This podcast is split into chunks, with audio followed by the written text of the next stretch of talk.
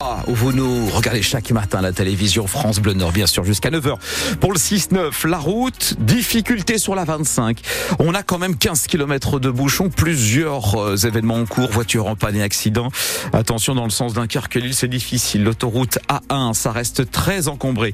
Il y a un, v... un véhicule en panne à hauteur de Seclin euh, depuis 6h30 ce matin. Le véhicule a, dépanné, a été dépanné, mais toujours 16 km de bouchons. Hélène Fromanti, ça souffle pour la météo.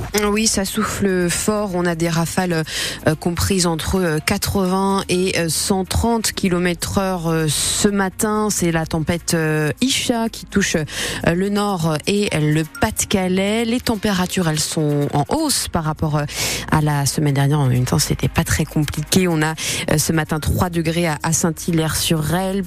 On a 5 degrés à Lillers, 8 degrés à Boulogne cet après-midi. Les températures maximales iront de 9 à 11 degrés. Et puis dans le ciel, euh, eh bien, c'est des nuages alternés d'éclaircies et peut-être même de quelques averses. Hélène Fromanti, un incendie impressionnant cette nuit à Merville dans les Flandres. Le feu s'est déclaré vers 3 euh, heures du matin dans un garage automobile situé route d'Éther près du Super U. Une dizaine de véhicules ont brûlé, dont plusieurs camping-cars qui contenaient euh, des bouteilles de gaz, bouteilles qui ont explosé. Il n'y a pas eu de blessés. Les pompiers mobilisés en nombre ont maîtrisé les flammes vers 5h30 du matin. Et puis autre incendie hier soir, cette fois à Montigny-en-Gouel, dans le Pas-de-Calais, un transformateur électrique a pris feu avenue Paul Doutros qui a entraîné une coupure chez 116 clients. Euh, le courant devrait être rétabli dans la nuit. On en parlait juste avant ce journal. Attention, ça souffle fort ce matin dans le Nord-Pas-de-Calais. La région est d'ailleurs toujours en vigilance jaune pour vent violent. On a relevé ce matin des rafales à 128 km heure, par exemple à Boulogne-sur-Mer. Les pompiers du Pas-de-Calais sont intervenus à 11 reprises ces dernières heures pour euh, des dégâts liés à ces rafales de vent, notamment pour une cheminée qui menaçait de s'effondrer dans le Montreuil. À 7h32 sur euh, France Bleu Nord, elle ne passe toujours pas. La loi immigration continue de mobiliser contre elle. Plus de 160 manifestations organisées hier partout en France pour s'opposer à ce texte promulgué mi-décembre grâce aux voix, entre autres, de la droite et du Rassemblement national. Texte sur lequel le Conseil constitutionnel doit se pencher ce jeudi. À Lille, quelques 2000 personnes sont ainsi descendues dans la rue hier, des élus locaux, des sans-papiers et aussi pas mal d'étudiants, car la loi va compliquer l'accès à nos cursus pour les jeunes étrangers, Floria Granchette. Dans le cortège, les étudiants sont nombreux. Amna Laraki est marocaine.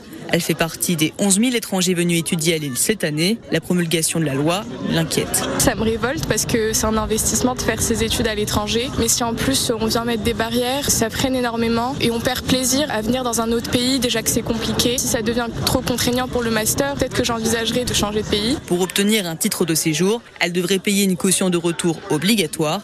Les étudiants extra-européens déboursent déjà en moyenne 3 000 euros de frais de scolarité sans compter leur visa.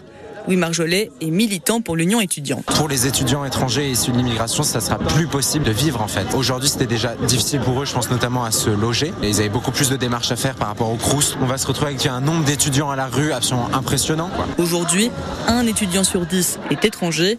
Clément Echen est chargé de cours à l'université de Lille. J'ai des étudiants qui ont peur et euh, certains disent bah, écoutez, euh, on ira ailleurs. Il y a déjà d'autres pays dans le monde qui commencent à faire des propositions, qui aux États-Unis, qui en Allemagne, dans des pays qui finalement se rendent compte que bah, la matière grise c'est quand même aussi fondamental et qu'un être humain égale un être humain. Dans un communiqué, le comité de direction de l'université de Lille s'est exprimé contre la réforme. Il dénonce une loi qui serait préjudiciable à l'attractivité de l'université. Dans toute la France, ce sont 75 000 personnes qui ont manifesté selon le ministère de l'Intérieur, 150 000 selon la CGT. Le prix de l'électricité va encore augmenter au 1er février pour euh, les ménages et les entreprises françaises. C'est euh, le ministre de l'économie, Bruno Le Maire, qui l'a annoncé hier soir euh, au JT TF1. Une hausse entre 8,6 et 9,8% en fonction des contrats.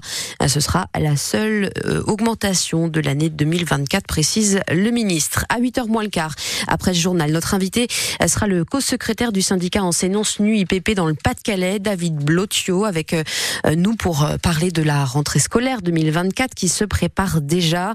Euh, comme depuis 2017, la région Nord-Pas-de-Calais perd des élèves, 7200 en moins en primaire en septembre prochain et nous allons donc perdre des enseignants. 219 postes vont être supprimés. À dans la métropole lilloise, six familles qui étaient auparavant à la rue sont hébergées depuis la mi-décembre dans une entreprise d'ameublement. La société LMC qui accueille ces 27 personnes, euh, dont plusieurs euh, enfants dans ces locaux de 330, 350 euh, mètres carrés. Reportage dans le prochain journal à 8h et dès à présent en image sur francebleu.fr. Il est 7h35, vous êtes sur France Bleu Nord, les footballeurs de Lille. Rendez-vous avec l'Olympique lyonnais en huitième de finale de la Coupe de France. Oui, le tirage au sort a eu lieu hier soir dans la foulée de la qualification lilloise pour la suite de la compétition. Les Dogs ont difficilement battu le Racing Club de France, club de National 2, score final 1 à 0, un but de Haraldson. L'attaquant lillois Jonathan David euh, à un match piège, mais il veut retenir la qualification et surtout se tourner vers la suite. C'est une bonne équipe en face, ça a été un match difficile avec beaucoup d'intensité, ça va vite vers l'avant, il y a beaucoup d'attaques, alors ça fait beaucoup de courses. Après on savait qu'en rentrant dans le match, ça allait être un match difficile. On était prêt à ça et on a su marquer, après euh, gérer le match malgré des moments difficiles. Des fois aussi on, on manque la dernière passe ou on se précipite trop, mais après ça arrive. On va, on va travailler ça à l'entraînement pour que la prochaine fois il y a but derrière. Euh, je pense que dans toutes les compétitions qu'on a, on va aller le plus loin. Après, euh, on était dans la même situation la, saison dernière et on a perdu. Alors je pense que cette saison, on va aller au moins plus loin que la saison dernière. Et après, on va essayer juste de prendre ça match par match pour voir où on peut, terminer. Lille qui jouera, donc contre Lyon en huitième de finale de la Coupe de France. Valenciennes de son côté se déplacera euh, dans la banlieue lyonnaise à Saint-Priest pour jouer contre le petit pousset de la compétition, club de National 3. Et enfin, on attend mercredi pour savoir si Fény Aulnois euh, jouera ses Les nordistes doivent battre Montpellier pour se qualifier. Les huitièmes de finale de cette Coupe de France, ce sera du 6 au 8 février. Ils ont mis l'ambiance, mais repartent bredouille de leur Coupe de France à eux, les hockeyeurs dunkerquois, défait en finale hier après-midi 7 à 4 contre Grenoble.